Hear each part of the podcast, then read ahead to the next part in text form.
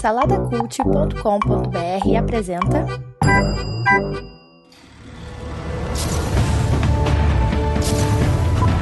Sejam bem-vindos ao pós-créditos do Salada Cult. We're broken people now.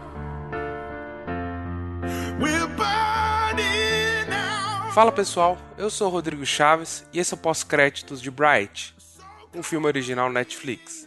Explicar a sinopse de Bright é um grande desafio, porque o filme tem de tudo pouco, mas vamos lá, vamos tentar.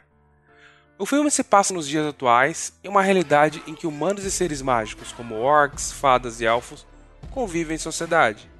Nesse contexto, o policial Daryl Ward, interpretado pelo Will Smith, ganha um novo parceiro, o primeiro orc policial do mundo, Nick Jacob, interpretado por Joe Edgerton.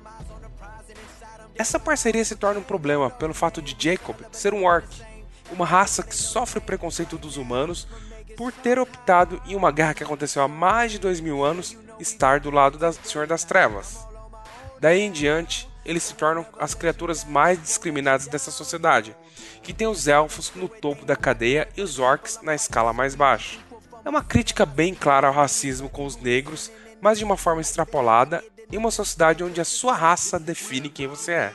Ao colocar orcs, fadas, elfos e humanos em uma mesma sociedade, o filme debate as diversidades e preconceitos do mundo de hoje, mas num outro contexto, num contexto de fantasia. Toda a mitologia desse mundo é contada nas conversas entre Ward e Jacob durante a trama toda, e também em algumas falas dos vilões. Will Smith está ótimo, em uma temática que ele se sente muito confortável, policial, barra parceria, barra fim do mundo. E também uma outra coisa que merece destaque é a trilha sonora, que tem um tema hip hop que combina muito com o filme e tem um clima mais urbano. Assim, esse filme não vai mudar a história do cinema, não vai ganhar um Oscar, mas está longe de ser, como disseram alguns críticos, o pior filme do ano.